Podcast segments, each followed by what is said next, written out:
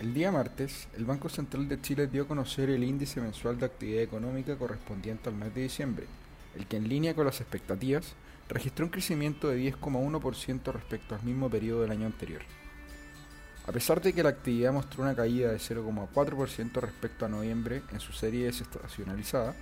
la economía local terminó el año con algunos registros sin precedentes, acumulando nueve meses consecutivos creciendo con cifras sobre los dos dígitos y terminando el año con un crecimiento del IMASEC en niveles de 12%.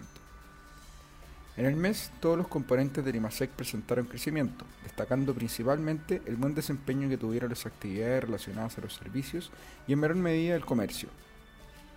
Ahí, Factores que favorecieron estos niveles de expansión no solo tienen que ver con las ayudas económicas que se facilitaron este año, tanto por el lado del IFE como por los retiros de fondos previsionales, sino que también influyó la baja base de comparación, principalmente por el lado de los servicios.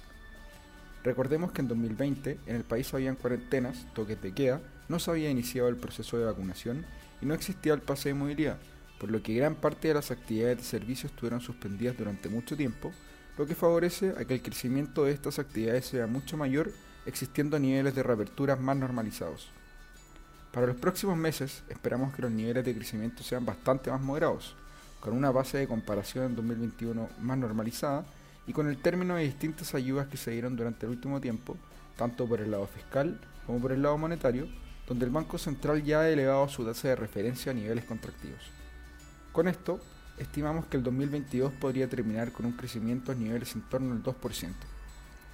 Con todo esto, creemos que los resultados corporativos de las empresas que operan en Chile tienen altos potenciales de crecimiento, lo que sumado a que gran parte del ruido político podría ir disipándose durante el año y además a las reprimidas valorizaciones que tienen gran parte de los papeles de la bolsa local,